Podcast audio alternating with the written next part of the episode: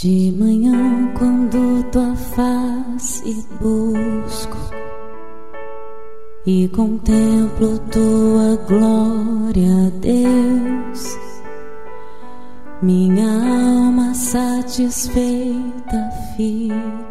1 João 5,21 e depois é, vamos olhar Atos e alguns outros textos. A Bíblia diz assim: Filhinhos, guardai-vos dos ídolos.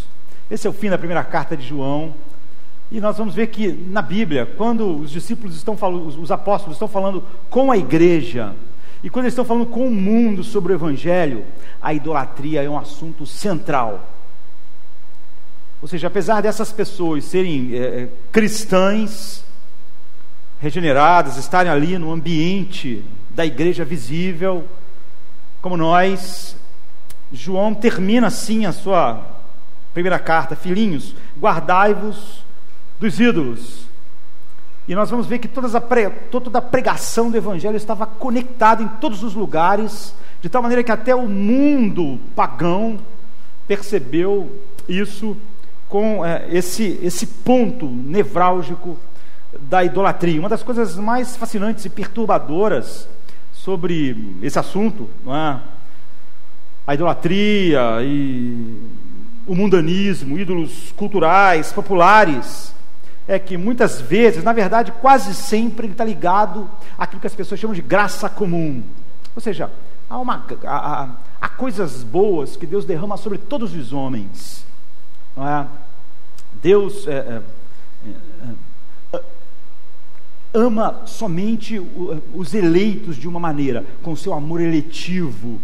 É? Eu os conheci, mas é, o amor de Deus, é, como o nosso, é multifacetado. O amor eletivo de Deus está só sobre o seu povo. Aqueles que Jesus disse: Pai, eu não oro pelo mundo, eu oro por aqueles que tu me deste porque eram teus e tu me deste. São os amados do Pai. Mas há um sentido em que Deus é, é, derrama aquilo que ele diz: ame o seu inimigo. Quer dizer, você não, você não tem comunhão e você nem tem é, é, prazer. Mas você faz o quê? Se o boi dele ficar atolado na lama, ajuda a desatolar o boi. E há, esse sentido em que Deus tem um amor que cobre todos os homens, porque Ele faz o sol nascer sobre os justos e injustos. E às vezes as pessoas, é, é, é, é apesar de perceberem as nuances diferentes de amor no homem, é, é, fecham os olhos para as realidades disso. Deus tem um amor eletivo, mas Deus tem esse amor geral que é a, a, sua benevolência derramada sobre tudo. Faz o sol nascer, dá vida, isso é a graça comum. É? é como existe o chamado geral e o chamado eficaz. Há o amor eletivo e há esse amor geral da bondade de Deus que é derramada. Então, a, a, isso que nós chamamos de graça comum, aquilo que Deus dá a todos os homens, é? na maioria das vezes está ligado a isso. É? O raciocínio que flui das pessoas mais ou menos é o seguinte, é? e ele não começa errado: Satanás não é o criador de nada. Ele é um enganador, ele é um distorcedor da criação. Ele, ele não cria, ele não pode criar nada novo. Ele só pode distorcer aquilo que já existe. Ele só pode corromper a boa criação de Deus. Ele não pode criar algo hum, do nada. Por isso, dessa maneira, é, a idolatria ela é uma armadilha, um, é, é, porque isso é usado como uma isca e nós temos que admitir que ela tem algo de genial Satanás usa as boas coisas da criação como um estímulo para a rebelião contra Deus. Ou seja, o fato do homem receber todas essas coisas boas não diz coisas boas sobre o homem. A Bíblia diz que o homem está entesourando ira para o dia da ira, exatamente porque Deus é, derrama a sua graça comum, a sua benevolência sobre todos, a culpa só aumenta. É? Porque isso não gera o que? Gratidão e então nós somos tentados pela beleza que supostamente refletiria o Criador como um fim em si mesmo. E somos é, é, convencidos de um valor na criação que não se, é, é, é só um reflexo do valor do Criador para nós, do deleite no Criador. E mesmo quando essa coisa agora é usada a serviço da rebelião contra Deus, para substituir Deus e não para apontar para Deus. Então nós somos atraídos por uma falsa adoração e nós ficamos presos. Falamos ainda de graça comum, mas estamos, na verdade, presos pela coisa e não pelo Criador. Quase todo cristão, quando fala muito sobre a graça comum, ele não está encantado com Deus. Ah, ele, ele está eh, eh, usando isso como uma desculpa. Então essa coisa está sendo usada para expressar uma mentira sobre Deus e não uma mentira, uma verdade do seu atributo que deve ser adorado. E essa coisa está sendo usada como uma mentira sobre Deus, sobre o homem, uma mentira sobre a razão, uma mentira sobre a vida, uma mentira sobre o romance, uma mentira sobre o sexo, uma mentira sobre tudo. Então o fato daquilo ser graça comum em nada coloca a pessoa numa situação melhor. Porque a idolatria usa a graça comum, o mundanismo usa a graça comum, como a aranha usa a luz da varanda das nossas casas. A luz, é, é, ela atrai a ma mariposa, né? o inseto com seu fascínio, de tal maneira que a, a mariposa não se atenta para a teia, de tão fascinada que ela está é, é, com a luz, com o brilho, até que ela está amaranhada, até a morte. Portanto, é, nós devemos manter as, as antenas sintonizadas é isso que João está falando para aquelas pessoas: filhinhos, guardai-vos dos ídolos. Há uma maneira sutil. Então a nossa, a nossa cultura é dominada pela idolatria, como todas as culturas sempre foram dominadas, como a cultura romana, greco-romana. Por exemplo, em Atos, a Bíblia diz que Paulo estava esperando os companheiros dele em Atenas e diz assim: enquanto esperava por eles em Atenas, Paulo ficou profundamente indignado ao ver a cidade tão entregue à idolatria. Então, ah, em vez de Paulo ficar ali encantado com a Grécia, é como se ele estivesse, sei lá, em, em Manhattan, sabe, na, na, na, capital cultural do mundo, assim, teatros, é, é, é, é, é arte de toda sorte, arquitetura maravilhosa, esporte, é? estádios. Era tudo monumental, sabe? A cultura grega, poesia, filosofia. Em vez de Paulo estar ali e escrever uma carta falando sobre a graça comum, aquelas maravilhas, a Bíblia diz: ele estava profundamente revoltado em ver a idolatria que dominava todas aquelas coisas. Tudo aquilo ali, por mais que fluísse de coisas boas que Deus deu aos homens, expressava uma mentira a respeito de Deus, de tal maneira que seu coração se revoltava ao ver toda aquela mentira a respeito de Deus. Você vai ver que é, nesse lugar Paulo vai falar sobre a idolatria. No livro de Atos todo esse, esse é o tema. Esse é o tema quando os apóstolos falam com a igreja, é o tema quando eles falam é, com o mundo. Mas você vai ver que esse não é o tema da igreja da nossa geração. A nossa cultura capturou o coração daquelas pessoas que deviam ver a idolatria, mas não veem mais. Pelo contrário. Então, por exemplo, em Atos 19, 23 a 41, um texto um pouco grande, eu vou pular alguma coisa aqui, mas é a história de como é, o Evangelho chegou em Éfeso. Você vê que onde o evangelho chegou foi assim, foi recebido assim com essa dificuldade. Nós estamos estudando Filipenses, nós sabemos como Paulo foi preso, apanhou, foi jogado na cadeia, ele Silas ficou todo arrebentado, não é? Em Éfeso não foi diferente. A Bíblia diz assim: "E naquele mesmo tempo houve um não pequeno alvoroço acerca do caminho, acerca do evangelho, que inicialmente o evangelho foi chamado assim, o caminho. Por isso que coloca em letra maiúscula. Porque um certo ourives de prata, por nome Demétrio, que fazia de prata nichos de Diana dava não pouco lucro aos artífices, aos quais, havendo-os ajuntado com os oficiais de obras semelhantes, disse: Senhores, vós bem sabeis que deste ofício temos a prosperidade. nossa, nossa sustento, nosso dinheiro, nossa boa vida. E bem vedes e ouvis que não só em Éfeso, mas até quase em toda a Ásia, esse tal de Paulo tem convencido e afastado um uma grande multidão, dizendo que não são deuses os que se fazem com as mãos. E não somente há o perigo de que nossa profissão caia em descrédito, mas também de que o próprio templo da grande deusa Diana seja estimado em nada, vindo a ser destruído vindo a ser destruída a majestade daquela que toda a Ásia e o mundo veneram. E ouvindo, encheram-se de ira e clamaram, dizendo: Grande é a Diana dos Efésios. E encheu-se de confusão toda a cidade, e de maneira unânime, a multidão toda, correram ao teatro, arrebatando a Gaio e a Aristarco, macedônios, companheiros de Paulo na viagem, e querendo Paulo apresentar-se ao povo, não lhe permitiram os discípulos. E também alguns dos principais da Ásia, que eram seus amigos, lhe rogaram que não se apresentasse no teatro.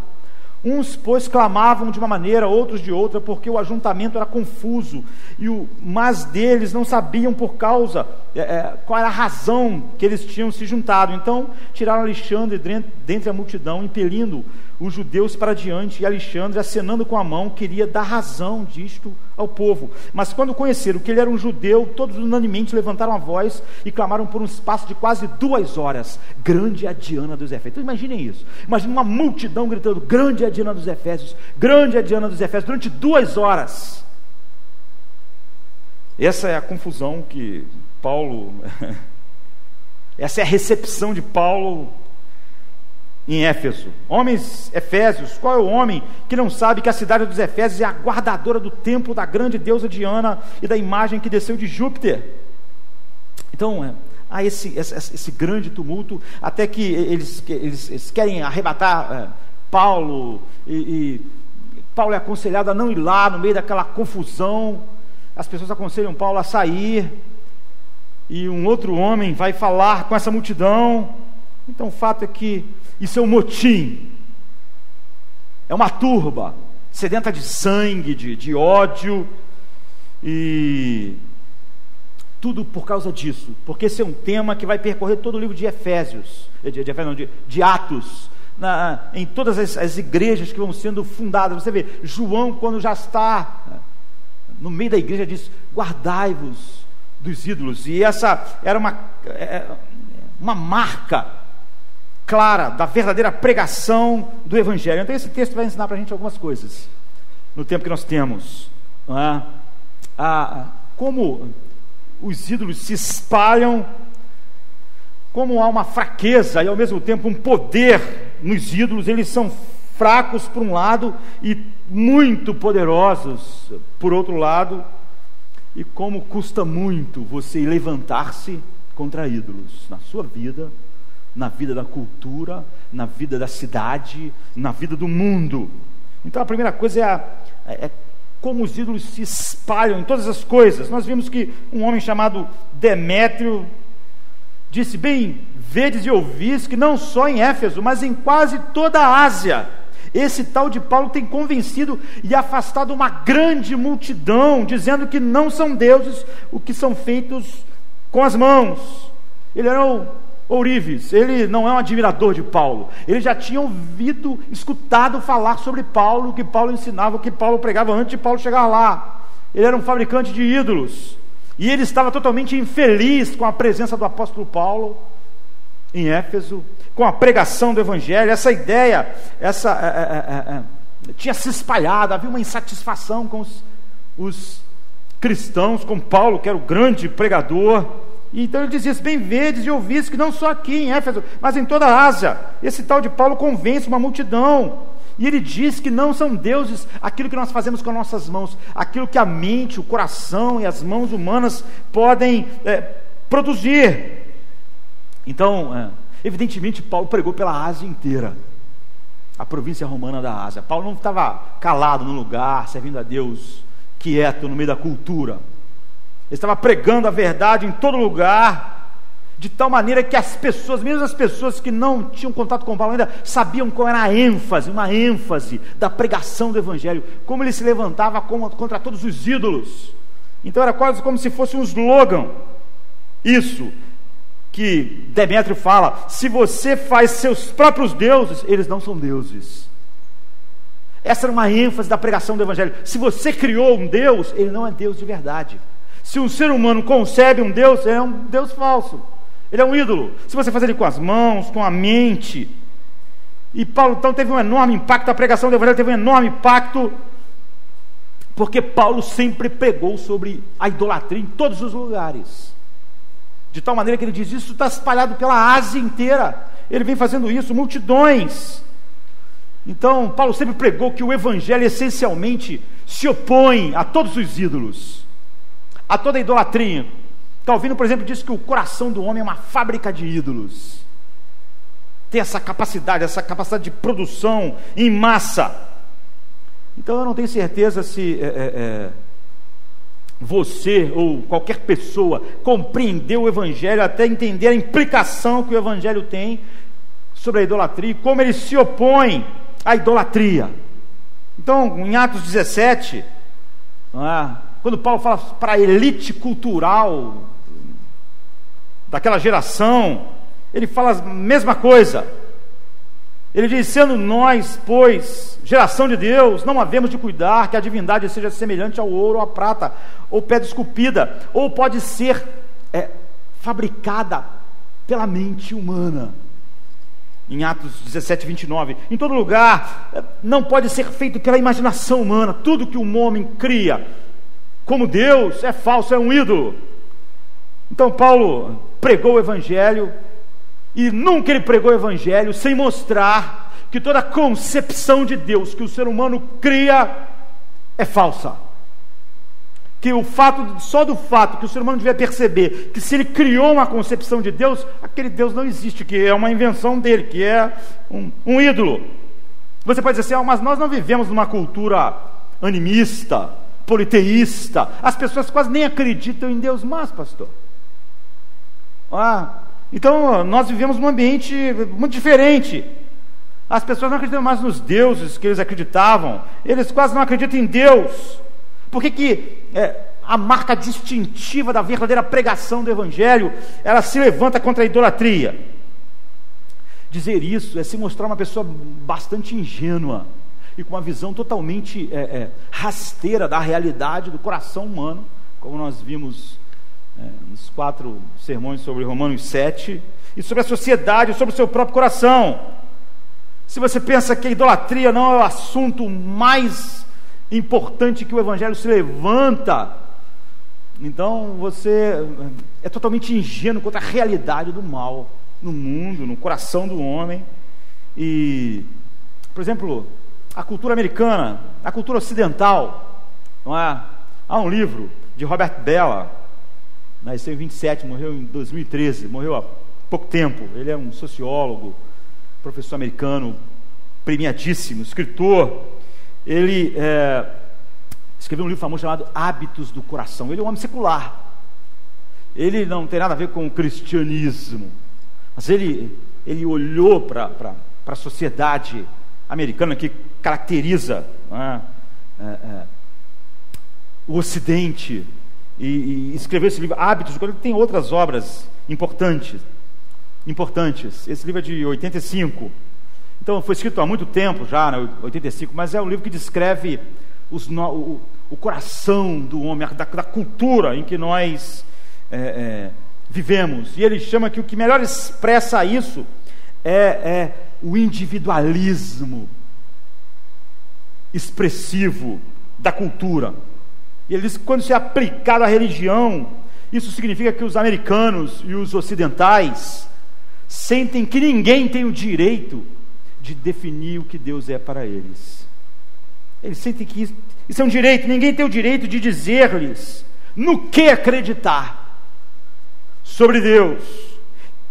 Eles têm é, é o direito essa sociedade, a nossa sociedade ocidental acredita, de moldar sua própria espiritualidade, de moldar sua própria fé, de decidir como é Deus para mim, como eu devo cultuar Deus, como eu devo servir Ele com minha vida, como eu devo servir Ele com meu dinheiro. Eu defini essas coisas, eu defini como Deus é e como eu cultuo. É, ele diz que isso é o que caracteriza mais a cultura ocidental, ele tem o direito de adorar o Deus que ele gosta.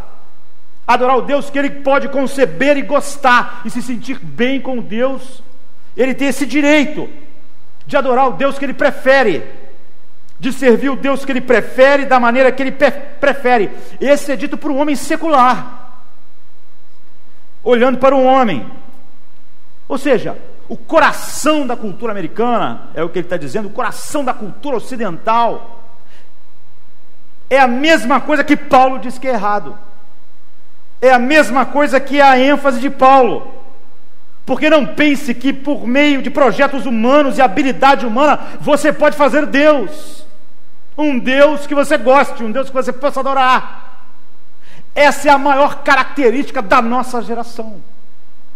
Criar Deus que eu posso gostar e que eu prefiro e que eu defino a maneira que eu sirvo a Ele. Ou seja, Paulo e até Robert Bella está dizendo: é impossível.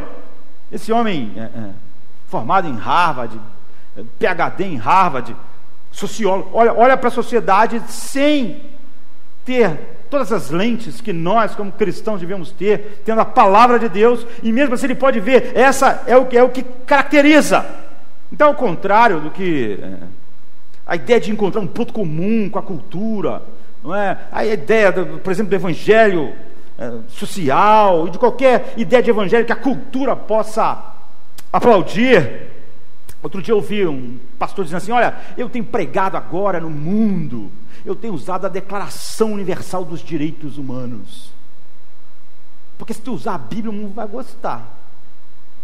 A Declaração Universal dos Direitos Humanos, as pessoas gostam, é óbvio. Você já leu a Declaração Ela fala sobre os direitos de Deus ela fala sobre Deus, sobre a glória de Deus. Não é evangelho. Não é evangelho, mas essa, essa tentativa. Não há nada sobre Deus lá. Sobre os direitos de Deus, é exatamente o oposto.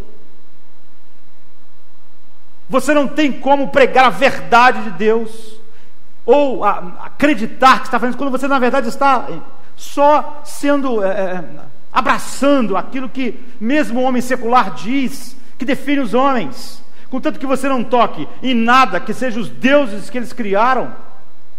Você pode dizer, se você for falar para eles que aquele, o Deus que eles preferem, o Deus que eles criaram, aquilo que eles acham bom ou importante, é sobre aquilo que você também está debruçado, eles podem adorar os deuses deles contigo.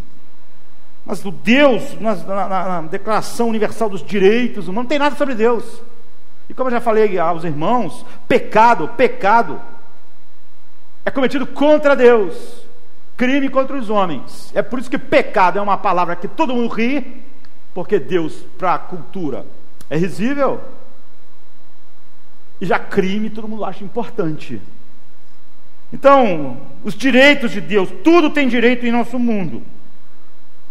Mas é, Deus é, é, é pode todas as coisas, o Deus que nós não podemos conceber, o Deus que existe, é todo poderoso, onipotente, isso quer dizer que Ele pode fazer tudo, tudo que Ele quiser. Ele decide tudo soberanamente, ele pode curar todas as doenças, ele pode esvaziar todos os leitos de hospital, ele pode erradicar o crime, ele pode acabar com as, com as dificuldades sociais, ele pode consertar todas as situações da vida, ele pode acabar com as guerras, ele pode acabar com todas as injustiças, ele pode alimentar todos os estômagos vazios do mundo, ele pode acabar com a morte, ele pode eliminar todas as doenças físicas. Está vendo? É isso que que Deus é. Ele pode tudo, ele pode fazer qualquer coisa, simples. A Bíblia diz que Deus fará tudo aquilo que Ele quiser, controlado apenas pela Sua vontade, pelo seu querer. Em outras palavras, se a liberdade, a tua liberdade, a tua saúde, a tua vida é, estiver dentro do plano mestre de Deus, então você vai ter isso. Se ela não tiver, você não vai ter. Um indivíduo será resgatado se isso estiver dentro do plano mestre de Deus. Se não tiver, ele não será porque Deus tem outro propósito para a sua vida, para a minha vida, o qual resultará numa maior glória para Ele. Pode ser nossa morte, pode ser nosso linchamento, como Paulo está prestes, ah, correndo risco aqui. Então, se, ele, se Deus quiser salvar Daniel das mandíbulas do leão faminto e permitir que Tiago, irmão de João, um daqueles três que ele dizia que amava, fosse decapitado, ele ia permitir. Se ele quisesse tirar Pedro da cadeia e deixar Tiago lá e Tiago morrer, ele ia deixar. Ele sempre é controlado pela sua vontade soberana.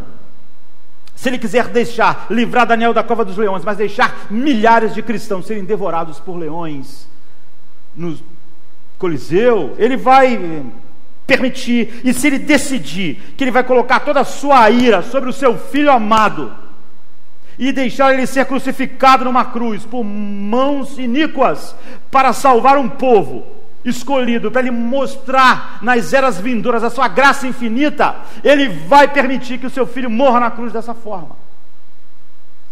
Ele é controlado tão somente por aquilo que vai trazer mais glória a ele e pelo seu plano soberano. Lá no fundo, muitas pessoas, não só no mundo, mas na igreja, ficam irritadas com a verdade sobre Deus. Eu não posso imaginar um Deus, eu não posso conceber. A maioria dos crentes tem tanta dificuldade com a soberania de Deus quanto o mundo lá fora. Porque, como a cultura, nós achamos que temos o direito de definir Deus, adorar Deus, o Deus que nós criamos. Paulo está dizendo: esse Deus não existe. O Deus que é criado pela mente humana. Então, no mundo, tudo tem direito. Que ridículo a gente pensar, não vou usar mais a Bíblia. É? Eu crente que o cara vai dizer assim: olha, decidi igual o apóstolo Paulo, que disse: não decidi não pregar nada a não ser Cristo e este crucificado cara me disse que tomou a decisão de pregar com a Declaração dos Direitos Humanos. A gente vive num mundo que tudo tem direito. Até certo ponto legítimo, direitos femininos, direitos criminais, direitos dos pacientes, direitos constitucionais, nós sempre estamos falando sobre isso, direitos dos trabalhadores, direitos civis, direitos dos animais, direitos humanos, direitos do consumidor, direitos é, religiosos, cada um deles até certo ponto legítimo. Mas nós vamos, por exemplo, deixar que, é, é, vamos dizer que uma mulher tem direito de matar o seu filho no seu ventre, como se não fosse um ser humano. Nós vamos deixar um rapaz, como eu estava vendo outro dia, escapar da punição severa por estuprar uma menina com a desculpa de que ele foi. A, a sociedade é muito engraçada, ela faz tudo para que as crianças, mais cedo possível, sejam é, é, é, é, inseridas em toda espécie de estímulos sexuais. Depois, nós não queremos punir um rapaz que estuprou uma menina dizendo que é porque ele foi muito cedo exposto ao estímulo sexual. Mas é o que nós fazemos, é o que o governo quis, é o que a sociedade quis dizer, é o que ela quis colocar no colégio. Ela não pode usar isso como uma desculpa. Você não pode estimular as crianças sexualmente depois querer perdoar um rapaz por ter praticado uma violência sexual. Você vê, todo o processo, todas as ideias são extremamente anti-Deus. Nessa terra, só uma coisa que você não vai encontrar: os direitos de Deus. E é sobre isso que esse pastor não vai poder pregar nunca, porque ele abraçou todos os direitos no mundo que despreza Deus. O Criador, o sustentador de todas as coisas, Ele que é, nele tudo existe, se move, respira. Ele recebe todo tipo de afronta, ele tem sido odiado sem motivo, caluniado sem razão, esquecido e desprezado. A Bíblia diz: apesar dele demonstrar do céu as maravilhas sobre todos, apesar de todos verem, não o glorificaram como Deus, ele é desprezado, ele é esquecido sem pedido de desculpas. O caráter de Deus sempre é mal interpretado. E quando as pessoas sofrem apenas as coisas, tudo que o ser humano sofre, não, não pense em nada que você possa excluir. Tudo que o ser humano experimenta é apenas a consequência dos seus pecados. É o sol nascer, é a gente viver 60 anos, é a gente ter essas coisas que não estão dentro daquilo que nós merecemos. Não há nada, não há nenhuma tragédia no mundo que não seja as consequências do pecado do ser humano da morte a qualquer outra coisa. É apenas o resultado da nossa rebelião, do nosso desprezo ao autor da vida. Na melhor das hipóteses, Deus diariamente é ignorado pelas pessoas. Na melhor das hipóteses, ele tem sido é, acusado quando, é, em ocasiões de fome, de guerra, de doença, a sabedoria de Deus é ridicularizada pela nossa cultura. Todo mundo diz: Nós não queremos saber o que Deus pensa, tira Deus da escola. Muitos cristãos é, sequer conseguem entender o que é um Estado laico, eles acreditam realmente que o Estado laico é um Estado ateu, um Estado anti-Deus. As pessoas riem da santidade de Deus. Não queremos que fale nada a respeito disso e nada que seja é, é, é, público. Isso tem que ser escondido, privado. Todas as outras coisas vergonhosas, não, tem que ser público. Tem que estar lá dentro do colégio, tem que estar dentro das coisas. Só Deus que não pode. Deus é banido. Seus padrões de santidade sempre foram considerados fora de moda. Na época de Paulo, sabe? Não é agora, não é nossa cultura. Todas as culturas sempre fizeram isso, não é suficientemente grande. Deus, para enfrentar todo esse abuso. Ele não depende de homens como nós, na verdade, para protegê-lo. Mas, se Deus quisesse hoje exigir a sua justiça sobre todos os homens, com a morte que fosse, com a tragédia que fosse, Deus estaria dentro do, da sua justiça. Se Deus quisesse exigir de cada um de nós agora obediência perfeita, Ele tem todo o direito. Se Ele quisesse exigir de nós tudo aquilo pelo qual nós fomos criados, ou se quisesse colocar todos nós, todos os homens, no inferno hoje, agora, sem delongas, sem nos dar um minuto sequer, ele estava só agindo dentro do seu direito, depois de uma misericórdia enorme mostrada sobre a humanidade. Deus podia exigir de todos nós uma obediência perfeita, sem dar um segundo oportunidade, dispensar juízo que a humanidade merece. Mas mesmo assim, Deus se, se transformou em homem, veio a este mundo e se expôs a toda espécie de abusos de uma maneira ainda mais é, direta à luz dos nossos olhos do que todo abuso que sua glória sofre. Então nós vivemos num mundo que até jacarés tem mais direito do que Deus. Animais, sabe, são protegidos. Nós somos a igreja. Nós devíamos falar sobre o direito que Deus tem de ser adorado, de ser reconhecido como Deus, de ser exaltado.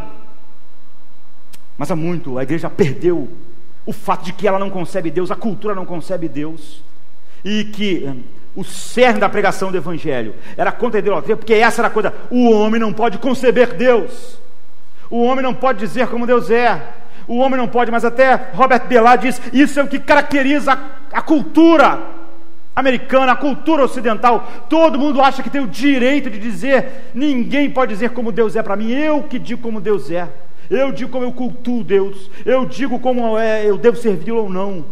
Eu crio Deus, eu crio culto a Deus. Essa é exatamente a definição de Paulo dizendo: vocês não podem fazer isso, o ser humano não pode fazer isso. Isso é a definição de você criar um, um ídolo. Então, o que é um ídolo? O que é um ídolo? Vamos meditar nesse, nessa outra metade do tempo nisso. Você pode passar a vida inteira na igreja. Você pode dizer que é cristão, você pode dizer que acredita em Deus. O que a Bíblia está dizendo é que se você não entender isso, você pode estar totalmente enganado. Você pode acreditar em Deus, acreditar na Bíblia, acreditar no ensino cristão, você pode ir à igreja o tempo todo. Mas há algo, se há algo mais do que Deus, que funciona como Deus funcionalmente para você, é isso que você adora. É isso que é o seu Deus. Ou seja, se há algo mais fundamentalmente, funcionalmente importante para a sua felicidade, para a sua identidade, para a sua esperança de não ficar com medo, para dar significado, para dar o que as pessoas gostam de chamar de autoestima. Isso que faz isso por você é o seu Deus. É o que, porque isso é o que Deus devia fazer por você. Quando outra coisa é que te dá isso, isso é o seu verdadeiro Deus. A idolatria não, não é, é, é, é simplesmente fazer coisas ruins.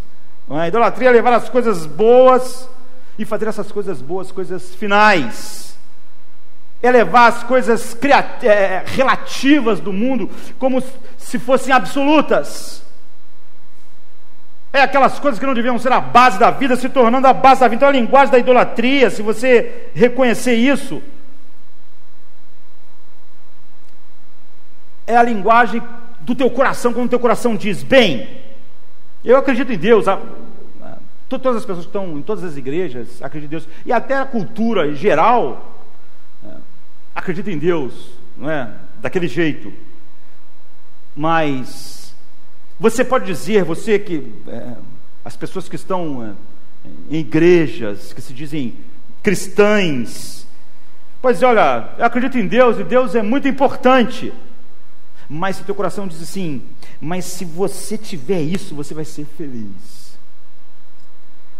Se você se, se eu pudesse conseguir aquilo, então eu ia me sentir realizado. Se isso acontecesse na minha vida, se tão somente eu pudesse chegar até aquele ponto, eu não ia ser uma pessoa insatisfeita, eu ia ficar satisfeito. Eu ia realmente ser alguém.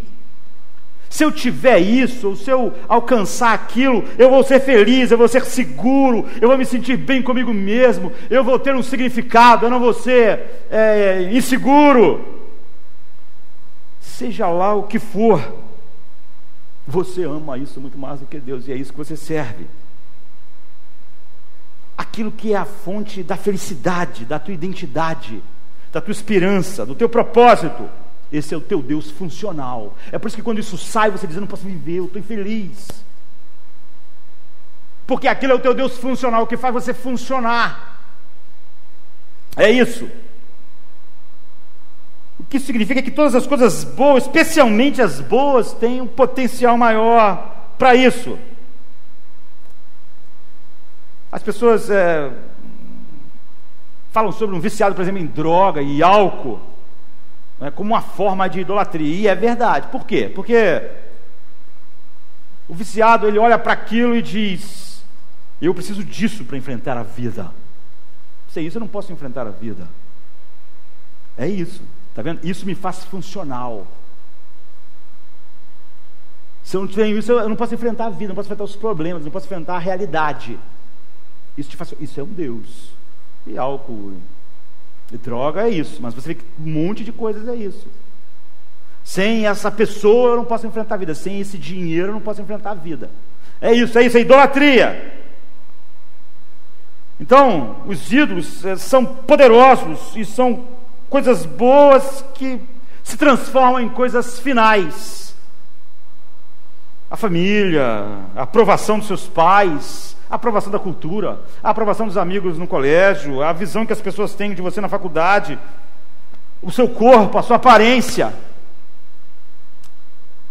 Para me dar um auto, para me dar uma, para me sentir seguro, para me fazer funcional, para me não sentir miserável a sua moralidade, a sua a, a, a, importância humanitária no mundo, qualquer coisa que te dá funcionalidade, é o que nós vimos o Jacob, Dr. Jacob no, no Regents Park dizendo, quando ele tentou com todas as forças durante três meses ser um cara humanitário, dava dinheiro, sustentava orfanato, dava tudo, e ele começou a se sentir, agora sim eu estou sendo, estou me tornando alguém melhor, estou conseguindo vencer o mal em mim, e quando ele estava lá pensando nisso, ele se transformou num raid sem a poção como nós vimos. É isso. Outro dia eu vi um pastor dizendo: Eu não sei como eu vivi anos só pregando a Bíblia, a Bíblia expositivamente. Agora que as causas sociais tomaram conta da minha vida, agora minha vida tem propósito e sentido. Eu não sei nem como aquela minha vida tinha sentido. Você vê o que dá sentido a ele agora? É isso. Ele nem sabe quando, como ele só pregava a palavra e tal. A vida dele não tinha sentido, era uma vida sem sentido. O que está dando é isso. É isso que é o, é o seu Deus. É a sua competência, a sua habilidade, a todas as coisas. Elas são, é, não são necessariamente ruins. Quando você vê, estuda o livro de Atos, você vê um Deus em cada esquina. Era isso que Paulo, Pedro, João tinham contato. Era um Deus do sexo, um Deus da guerra, um Deus do trabalho, um Deus do esporte. Existia, há um Deus atrás de tudo. E era o que eles viam: um Deus da agricultura, um Deus das finanças, um Deus da arte, um Deus da música, um Deus do teatro. Você diz, oh, que povo estranho, que povo supersticioso. Havia um Deus do sexo, um Deus da arte, um Deus do esporte, um Deus das finanças. Eles eram. É, é, o fato é que você não entende o que eles entendiam. Eles eram, eles entenderam uma coisa que nós é, temos perdido. Um homem como Robert Bella escreveu, enxergou, mas a maior parte das pessoas que dizem cristãs perderam. Eles eram ostensivos sobre algo que nós tendemos e tentamos tornar secreto. Eles eram explícitos e eram conscientes de algo que nós sequer somos conscientes. Pelo contrário, temos nos tornado inconscientes, não só o mundo, mas como nós mesmos que qualquer coisa do mundo pode ser transformada em, é, é, em nossa salvação, em como nós redimimos nossa vida, em como nós damos sentido. Nós saímos do, do, do, da vida sem sentido para ter um sentido, a fonte de esperança e significado. Nós podemos não chamar isso de, de, de Deus, mas nós estamos adorando isso. Então, eu li um artigo um, um tempo atrás, que não foi escrito por uma pessoa religiosa, mas essa pessoa viveu em algumas cidades americanas, Boston, Nova York, a capital americana, e ele diz: apesar, outra pessoa secular escrevendo, apesar é, de todas essas coisas serem verdade sobre todas essas cidades, eu, eu, eu percebi, ele diz nesse artigo do New York Times, que o Deus de Washington, o Deus que mais caracteriza é poder e influência move aquela, aquela gente, aquela capital. Mas em Boston é, é, é a educação, sabe? Respira aquele ambiente é, é, é, da academia. Esse é o Deus, mas em Nova York, o Deus, o Deus máximo é o dinheiro. Ele diz: isso é verdade sobre essas cidades, mas em cada uma delas não aparecem mais. Você pode dizer assim: olha, como? Eu não acredito que é, o Deus dessas cidades são essas coisas. Mas mesmo ele, sem ser cristão, ele diz: você, se você visse como as pessoas em Nova York sacrificam seus filhos por causa do dinheiro. Grande parte das pessoas sacrificam seus filhos, a grande parte dos abortos, por exemplo, porque aquilo vai, vai atrapalhar a minha vida. Vai atrapalhar a minha vida, então essa criança vai ser um problema. Ou então, olha, vai atrapalhar minha carreira. Eu preciso ganhar dinheiro. Filho, família vai ser um problema. Ou então eu vou criá-los de uma maneira que, que são completamente relegadas a sem importância, porque o dinheiro é o que impulsiona. Então ele diz: olha, os melhores interesses dos nossos filhos e das nossas crianças agora são sacrificados por causa do dinheiro e por causa da carreira dos seus pais. E é verdade. Quando você sabe que algo se tornou um Deus, é isso. Você pode pensar assim: aqueles homens bárbaros sacrificavam seus filhos aos deuses. É isso, é isso que mostra que algo é Deus. É quando você acha que aquilo é tão valioso que mesmo, por exemplo, um filho vale ser sacrificado aos pés daquilo. Quando você percebe que coisas valiosas podem ser sacrificadas por algo, aquilo no qual você sacrifica é um Deus.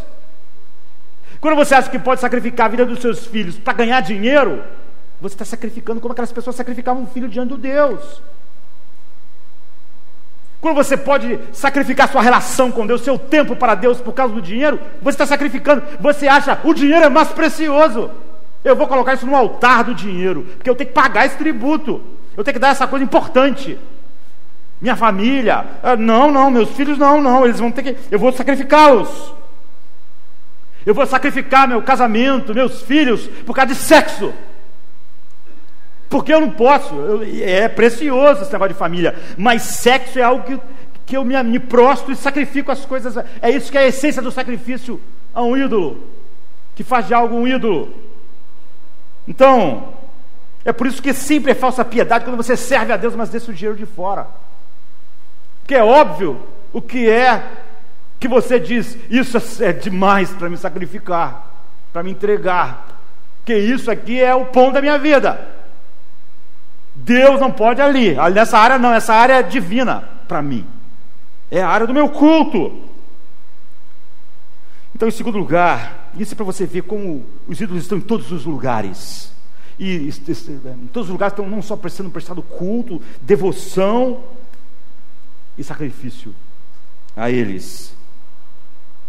Em segundo lugar, há um, uma, uma mistura paradoxal em poder e fraqueza em todos os ídolos. É isso que Paulo diz. Em todo lugar, você pode ver o poder do ídolo. Quando Paulo tocou nos ídolos daquelas pessoas, houve um motim. Não é que as pessoas ficaram. Porque isso, a sua vida depende desses ídolos. É o que dá sentido. Toque na idolatria e você tem uma resposta violenta. Você pode ver, o cara pode aceitar todas as doutrinas. Falou em dinheiro, ele já não aceita. Fala sobre toda a doutrina. Falou naquilo que ele mais gosta, ele não aceita. Você pode tocar qualquer coisa, mesmo no ídolo de alguém. Paulo podia falar qualquer coisa em Éfeso, mas não tocar nos seus ídolos. Aquilo não deixou as pessoas chateadas. Poxa, eu não gostei. Poxa, porque isso é importante, essa coisa de Diana. Virou um motim. Eles odiaram Paulo. Você não pode tocar num Deus de um homem num Deus que um homem criou, num Deus que ele cultua. A resposta sempre é motim. O simples faz você tentar tirar de alguém uma coisa que é boa, deixa a pessoa triste. Você fica triste quando uma coisa boa é tirada. É? Porque aquilo é bom. Mas não é isso. Quando você tenta tirar é, é, de alguém algo que dá definição da sua vida, que dá significado, que faz ele funcionar, então, que dá ele esperança, que faz ele sentir que é um sucesso, que ele é alguém. Então você tem ódio. Você tem uma resposta de guerra. Ele não fica apenas triste, um pouco de mau humor, ele tem que destruir o que vai destruir o que é mais importante para ele. Nesse sentido, os ídolos têm uma grande quantidade de energia. Eles controlam as pessoas que o adoram. O dinheiro controla as pessoas que o adoram. O sexo controla as pessoas que o adoram. A influência controla as pessoas que adoram. O poder controla as pessoas que adoram. As pessoas que é, é, é a carreira dá significado para ela, controla, ela controla contra qualquer coisa. Se o filho for um problema, o filho vai ser sacrificado, tudo vai ser sacrificado. Se você, é, os ídolos controlam as pessoas que o adoram, se você tocar neles, então a resposta sempre é violenta. É por isso que se você pregar, por exemplo, a sociedade usando os direitos humanos, não tem resposta nenhuma. Está tocando em um ídolo da cultura. Pelo contrário, os homens são importantes. Ah, é isso mesmo, nós, nós também concordamos. Vamos cultuar juntos. Então, nesse sentido, há uma, uma grande quantidade de energia. Por outro lado, de maneira paradoxal, a Bíblia sempre fala que o ídolo é uma coisa vazia, é uma coisa sem poder. Dizer, há um grande poder num sentido, e por outro sentido, ele, ele é impotente. Na verdade, ele não existe. Atos tem uma série de declarações assim. É? E vai falar sobre vários incidentes, por exemplo, de Pedro, de Paulo, assim, mas nesse incidente acontece uma coisa diferente. O final desse texto não é com o sermão de Paulo, não é com a pregação de Paulo, como acontece com Paulo, Pedro e os, os apóstolos, em, em, na maioria dos, dos incidentes em, em, em Atos, na história da, da igreja. Ela termina com um discurso do escrivão da cidade.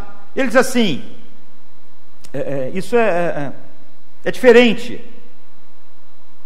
Ele diz assim: é único. Portanto, visto que estes fatos são inegáveis, acalme-se.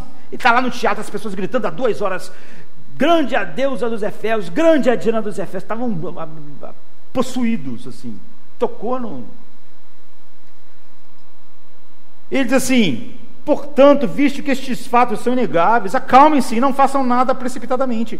Vocês trouxeram esses homens, os amigos de Paulo, aqui, embora eles não tenham roubado templos nem blasfemado contra a nossa deusa.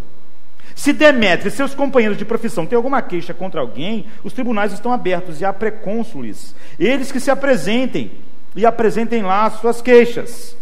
Se há mais alguma coisa que vocês desejam apre apresentar, isso será decidido em assembleia conforme a lei. De maneira como está, da maneira como está, corremos o perigo de sermos acusados de perturbar a ordem pública por causa dos acontecimentos de hoje. Nesse caso, não seríamos capazes de justificar este tumulto essa confusão, esse ódio, esse motim, visto que não há razão para tal. E tendo dito isto, encerrou a Assembleia, Atos 19, de 36 a 41. Todos os grandes comentaristas da Bíblia dizem: olha, isso aqui é, é, é único. Porque quando você olha isso, você pode pensar que o cara está sempre é, simplesmente sendo pragmático. Nós vamos com esse motim, vai acabar numa confusão tão grande que o Império Romano vai voltar contra nós, e não contra eles. Porque nós é que estamos fazendo essa confusão, vocês é que estão fazendo. Ou seja, simplesmente um argumento pragmático. Mas na verdade é, é, é muito mais do que isso. Lucas é, registra essa, esse discurso, porque na verdade há algo importante sobre ídolos. É, aqui, como é o assunto do texto. É como se ele estivesse dizendo assim para aqueles homens: vocês dizem que esses caras estão perturbando a ordem social, mas vocês são os perturbadores da ordem social. Você está dizendo que essas pessoas minam a adoração de ídolos e com isso perturbam a ordem social, mas na verdade vocês são os únicos perturbadores da, da ordem social, porque os romanos poderiam vir em cima de nós e declarar a lei marcial, porque nós é que estamos perturbando tudo. Ele está dizendo o seguinte: vocês dizem, a Bíblia diz isso em todo lugar, no Velho Testamento e no Novo Testamento. Vocês dizem que os ídolos são a base da ordem social: o sexo, o dinheiro, poder. Mas na verdade é a idolatria e a violência dos adoradores desses ídolos que perturbam a ordem social. Todos os problemas sociais são por causa disso. Então, é, Realmente essa é a versão bíblica profunda. Ou seja, esses ídolos, você ama o sexo, ele causa desordem social. Depois você tem que tentar consertar. Você fez do sexo o Deus. Ele não causa ordem social, ele causa desordem social. Você fez do dinheiro a coisa mais importante, ele causa desordem social. Você fez da carreira mais importante que a família. Ele causa desordem social. Depois você vai dizer assim: o problema é de, a delinquência juvenil, o problema é que, é, é, é, é que as, as, crianças estão. É, é, as meninas estão ficando grávidas, os meninos estão tendo. AIDS, hepatite, nós temos que controlar isso e aquilo. Não, não, você vê, não, você não, os ídolos não criam ordem eles criam a desordem. E, mas eles são defendidos. Então, no blog do New York Times, um escritor de livros, mas que escreve também, ainda, ainda jovem, Benjamin Nugent, ele fala sobre a monomania. E eu achei é, incrível. Monomania é uma mania de uma coisa só, é a obsessão por algo, por, um, por uma única coisa. É, é a doença da da ideia fixa. Sabe quando a tua ideia está fixa no algo? Sem aquilo, a vida não vai, sem aquilo, aquilo, você está preso, a mente de alguém está presa numa única coisa, isso é chamado monomania. E ele disse que ele, basicamente, como todos os jovens da, da, da, da, da geração dele, tinha um, uma, um alvo assim, e ele criou isso. Ele queria ser um escritor, mas não um escritor qualquer, ele queria ser um grande escritor. Ele queria escrever coisas de impacto, ele queria escrever coisas lindas. Ele começou a perceber que ele estava é, atirando, ele diz no artigo, no próprio pé. A vida dele começou a girar em torno disso. Ele diz assim: quando a boa escrita era o meu único objetivo, ele também não é cristão, um homem secular. Eu fiz a qualidade do meu trabalho à medida do meu valor. Por essa razão, eu não era capaz de ler a minha própria escrita bem e fazer um bom julgamento dela. Eu não poderia dizer se algo nela que eu, que eu acabava de escrever era bom ou ruim, porque eu precisava que fosse bom, porque aquilo daria a base de eu me sentir alguém ou não, de eu ter autoestima ou não, de eu poder ser funcional para a vida ou não. Então eu perdi a capacidade de interrogar alegremente o meu próprio texto, porque eu não podia ver que ele era ruim, porque se ele fosse ruim, minha vida inteira ficava ruim. Você vê o que ele está dizendo? Eu fiz da qualidade do meu trabalho a medida do meu valor, de tal maneira que eu não podia mais olhar com sinceridade a qualidade do meu trabalho. porque toda a minha vida dependia daquilo. Eu realmente destruía a minha capacidade de escrever bem, porque eu nunca podia ler o meu texto e dizer se ele era bom ou mal para poder jogar o ruim fora. Porque se eu dissesse isso aqui é uma porcaria, eu ficava arrasado. Então ele disse: eu não tinha distância para ver o que era bom e o que não era. Por quê? Ele estava agarrado ao seu ídolo. E se esse ídolo fosse tocado, ele não podia lidar com isso. Então ele diz: se você se tornar um escritor de sucesso, você se sentirá, ele disse que ele dizia isso para ele constantemente: você se sentirá bem, a sua vida então vai funcionar. Você, foi, você nasceu para isso, você vai ser capaz de ter certeza do seu valor como pessoa. Ele disse que viveu assim. Então significava que se eu não sou um bom escritor, eu perco tudo. Eu não vou ter autoestima, eu vou ficar arrasado, eu não vou me sentir um homem de valor. Então, não era simplesmente que se ele não fosse um bom escritor, ele ficaria triste porque ele gostava de, de da literatura, de ser um bom escritor. Era a vida dele, a vida dele estava baseada lá. Se ele perde aquilo, era o fim do mundo, ele diz, era um horror. Então ele continua no artigo dele dizendo: os escritores dos últimos dois séculos, as grandes obras, sempre é, é, é, estão sobre esse ponto, aquilo que ele chama de monomania. Por exemplo, os escritores do século XIX, por exemplo, a história de Mob Dick, Acabe é completamente obcecado em capturar aquela baleia branca, que tem a história de Mob Dick tem um significado incrível, assim, é um livro incrível, né? Mas não importa hoje. É, Acabe tinha essa, essa monomania, o valor da vida dele, tudo da vida dele dependia de capturar aquele animal. Todo o livro gira em torno disso. Ele diz: os escritores do século XIX, as grandes obras da literatura, elas, elas sempre mostram essa, essa, essa capacidade é, intrínseca do coração humano. Por exemplo, Frankenstein, Victor Frankenstein, ele apenas se ele cientificamente descobrisse como gerar vida a partir de coisas mortas, isso ia mudar tudo. E o que acontece nessas grandes obras? Quando a criatura de Frankenstein abre os olhos, ele vê que criou um monstro e foge. Aí todo, tem todo o drama né, da, da, da criatura e do Frankenstein. Porque ele descobre que aquilo que era uma monomania, aquilo que era é, é, que ia dar sentido à vida dele, quando ele viu aquilo, ele descobriu que aquilo era, não dava sentido nenhum, que era horrível. A mesma coisa acontece em Mob Dick. Depois que consegue o, aquilo que ia dar sustentação da vida, descobre que aquilo não deu sustentação nenhuma. Acabe, não é? Então o que Nugent chama de monomania, o que a Bíblia chama de idolatria. É a mesma coisa, a mesma coisa. É isso que a Bíblia diz, sempre falha. Aquilo que não é Deus, no qual você coloca essas coisas, sempre falham, sempre falham. É nesse sentido que os ídolos são fracos, são vazios. Eles, exatamente porque eles não existem, eles são poderosos no sentido de que quando eles, é, é, é, eles controlam quem adora a eles, e se alguém tocar neles, gera a fúria das pessoas, da cultura das pessoas. Eu como aquelas pessoas lá em Éfeso, é, para Paulo, e apesar de ter essa força, ao mesmo tempo, tem essa fraqueza que o homem tem essa monomania, mas depois ele descobre que aquilo não dá. Você vai ver gente, é sabe, quando como Whitney Houston, a maior, a, a música mais famosa dela é, é um amor, o maior de todos os amores. Ela fala que descobriu o maior de todos os amores, que era o amor a si mesmo. Aí ela fala sobre isso. É a cultura que também é o que a igreja prega, amar a si mesmo, assim, voltado para si mesmo. É por isso que ela, é, ela é como é, o Victor Frankenstein, ou como Acabe em Moby Dick, tudo que ela encontrou, o Deus é fraco. Ele não dá o que ele promete, nenhum dá. Qualquer outra coisa, a não ser Deus.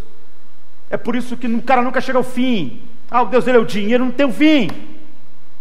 Ou o sexo, a carreira.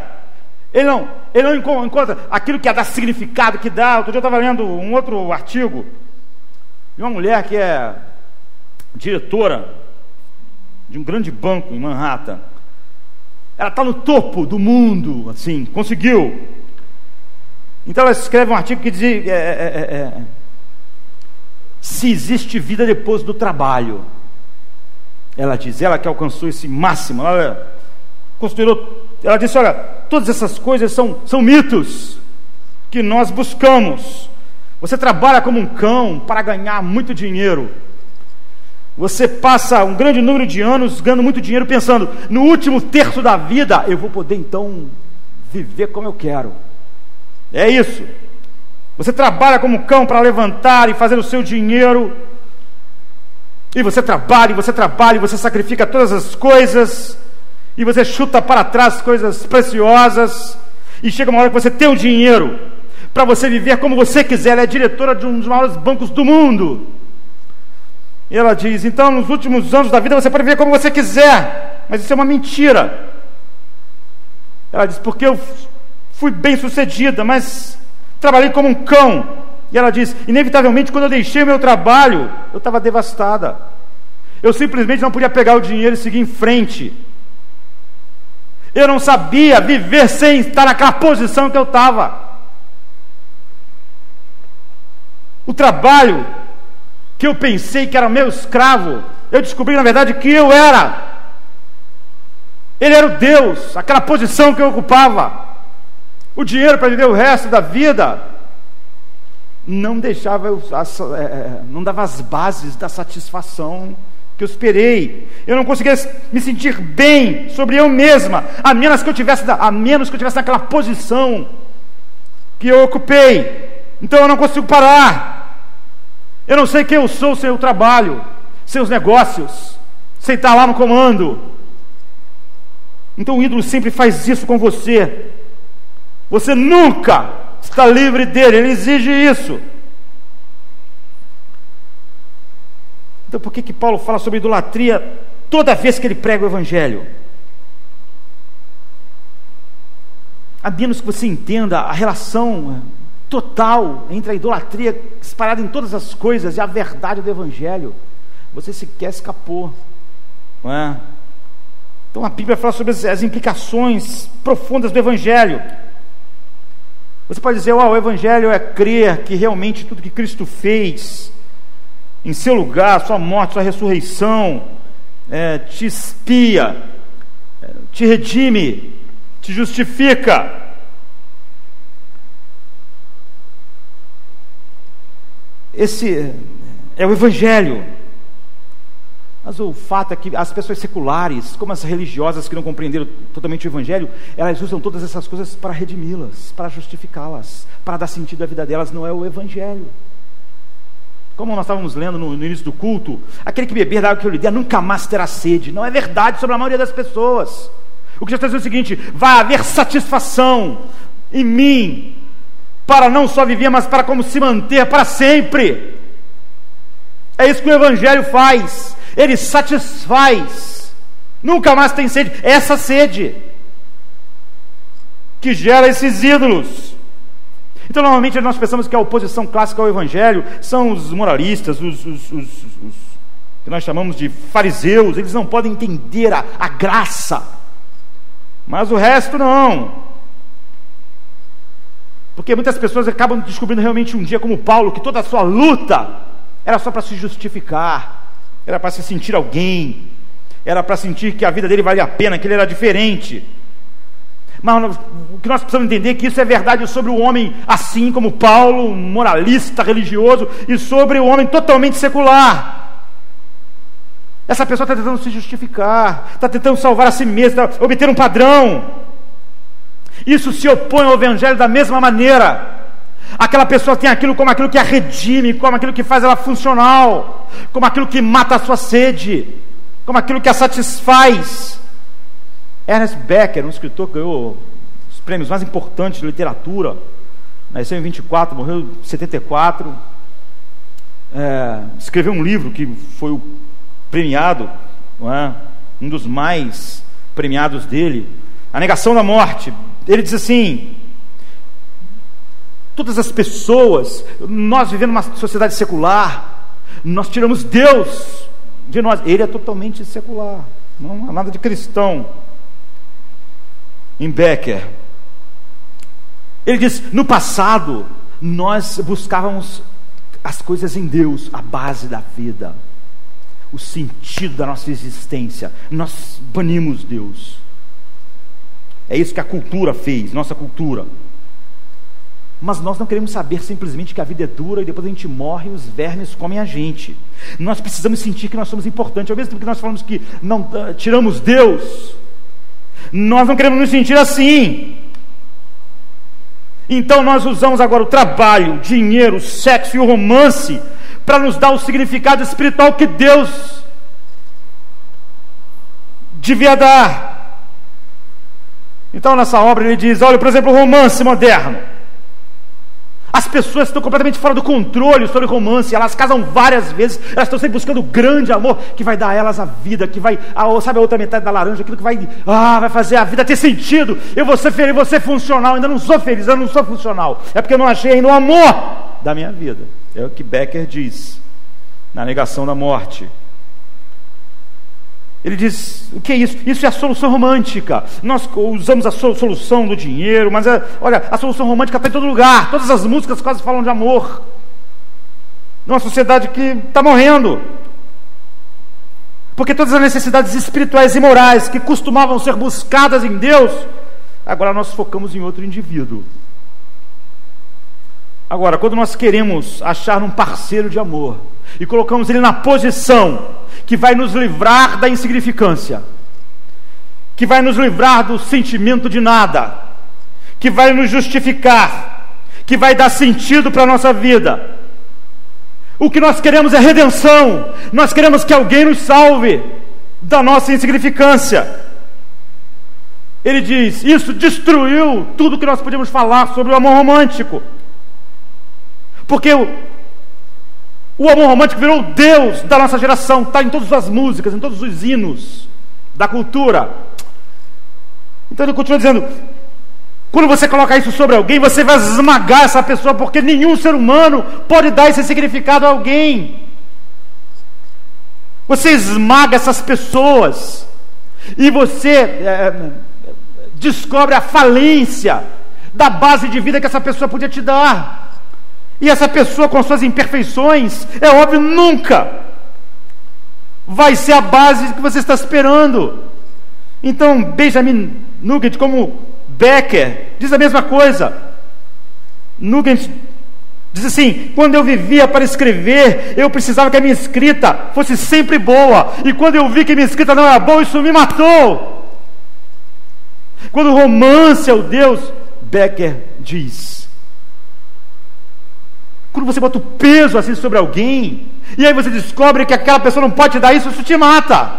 Você queria que ela te redimisse, desse, é, fizesse você funcional, fosse a base da sua vida. Você queria que ela fosse Deus, e ela não é. Escrever livros não é. Enquanto você precisa de alguém para te amar, para você se sentir bem, para você se sentir é, é, é, é a vida vale a pena, assim, poder encarar a vida, as dificuldades da vida. Você vai matar todas as suas expectativas, porque elas são falsas, e você vai matar o amor, porque aquela pessoa é imperfeita. Todos os ídolos nesse sentido são vazios e fracos. É isso que a Bíblia diz. Os ídolos não têm poder, os ídolos não podem dar o que o homem espera. Eles são totalmente poderosos de que eles controlam a pessoa. A pessoa destrói tudo, cada um amor, um próximo amor que ela acha que vai encontrar. Pela carreira, pelo dinheiro, por essas coisas, pelo sexo. Mas ainda assim não dá nada. Ele é poderoso para controlar, mas é totalmente vazio para dar suporte de vida. Então, você fica apuros, você não tem mais base. Eu lembro que na primeira vez que eu preguei publicamente, um amigo meu estava assistindo, do meu bairro. Primeira vez que eu preguei assim, eu era um jovem, adolescente. Eu lembro que ele estava ouvindo. Eu lembro que ele ficou sentado olhando o tempo todo. Eu conhecia ele, conhecia a noiva dele. E um dia antes a noiva dele tinha desmanchado com ele. E ele é, tinha até conversado comigo como ele estava perturbado com é, o fim do seu relacionamento. No outro dia, ele foi ali na linha do trem, pulou e se matou.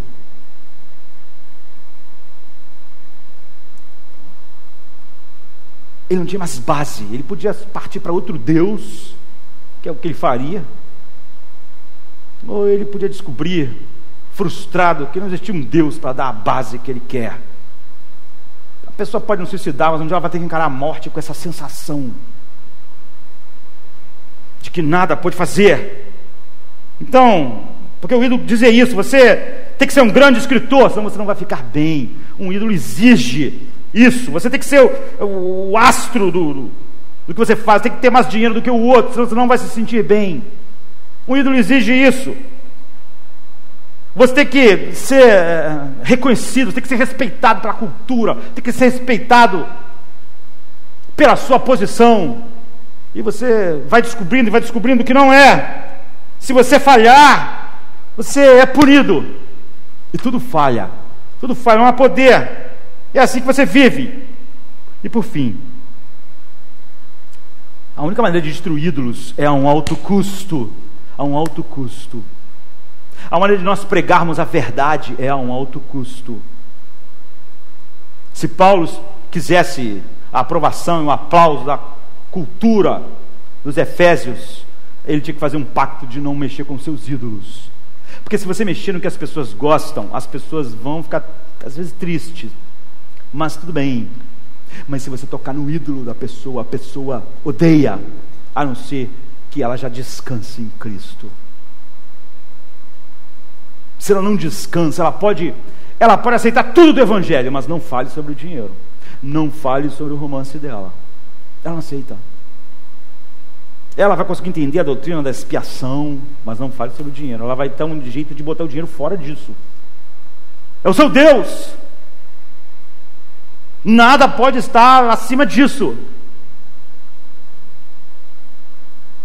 Ela vai encontrar mil argumentos.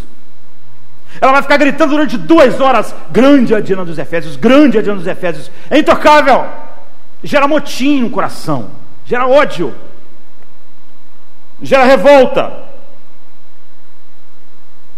Quase Paulo era morto de cidade em cidade porque ele opunha-se aos ídolos da cultura em vez de tentar um acordo com eles.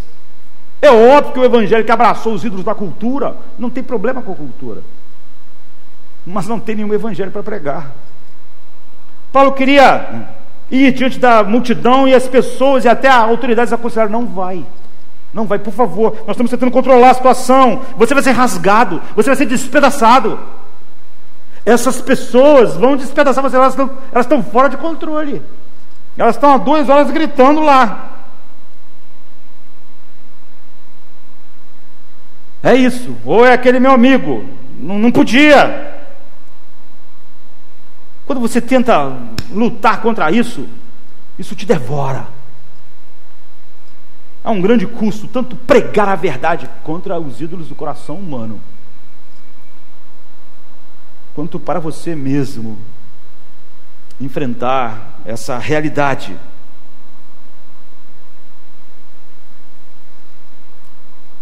É por isso que o Evangelho, sabe, quem escreveu Atos, escreveu Lucas.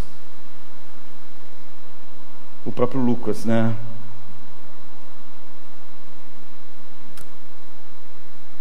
Por trás disso não está só a paixão e a maldade, a depravação no coração humano. A Bíblia diz: por trás de cada uma dessas coisas estão as potestades e os principados. É muito mais profundo. Jesus diz: O mundo me odiou, porque eu declarei que as suas obras eram mais.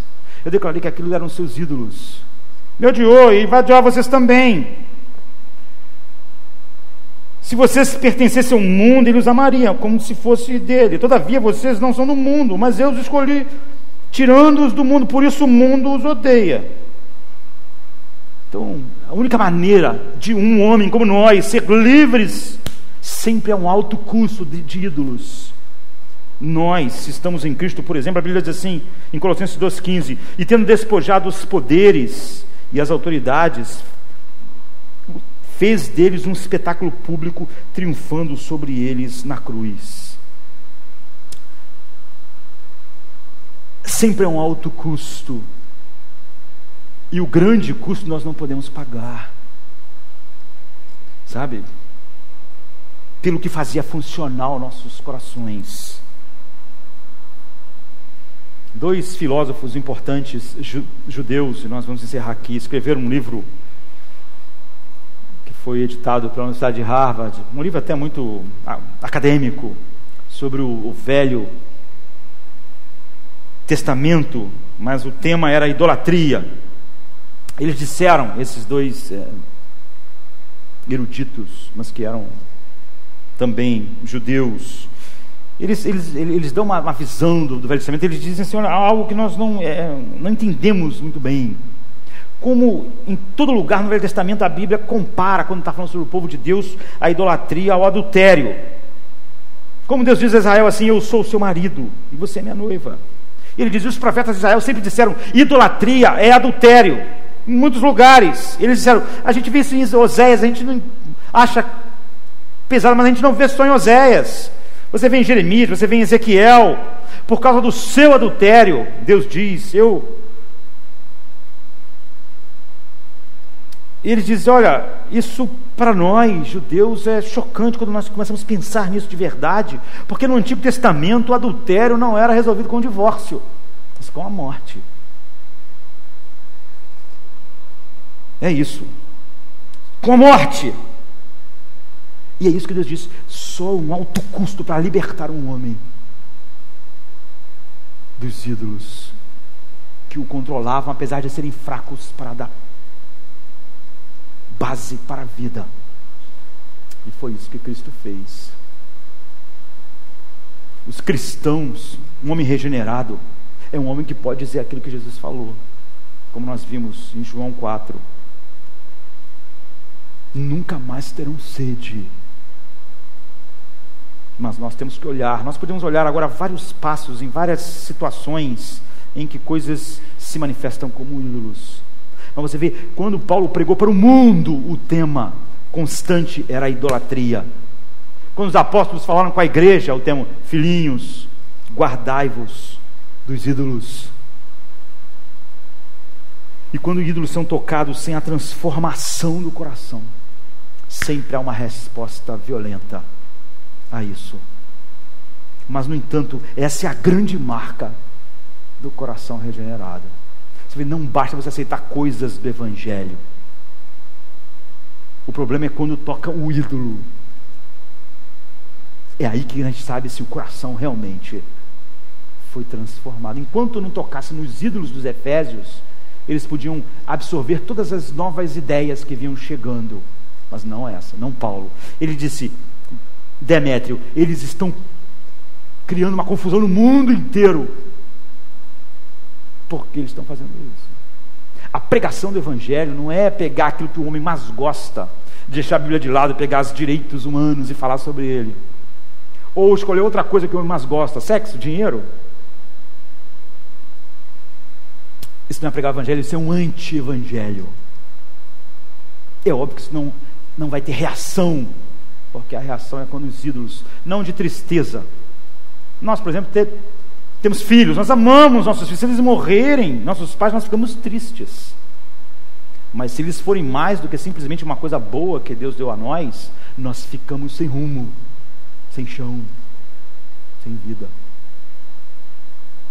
Nosso cônjuge vai embora e a nossa vida acabou. Ou se o evangelho tocar em algo nisso, não pode tocar nisso de jeito nenhum. Eu vou sempre dar um jeito. Isso é uma, uma demonstração horrível daquilo que capturou o coração, mas não tem, tem esse poder de controlar, mas não tem o poder. E é isso que Jesus ele despojou as potestades que estão por trás de todos os ídolos do coração de todos os homens, que têm a sua depravação, que vivem num mundo mal, e que esse mundo é controlado por potestades daqueles que não estão livres pelo poder regenerador do Evangelho.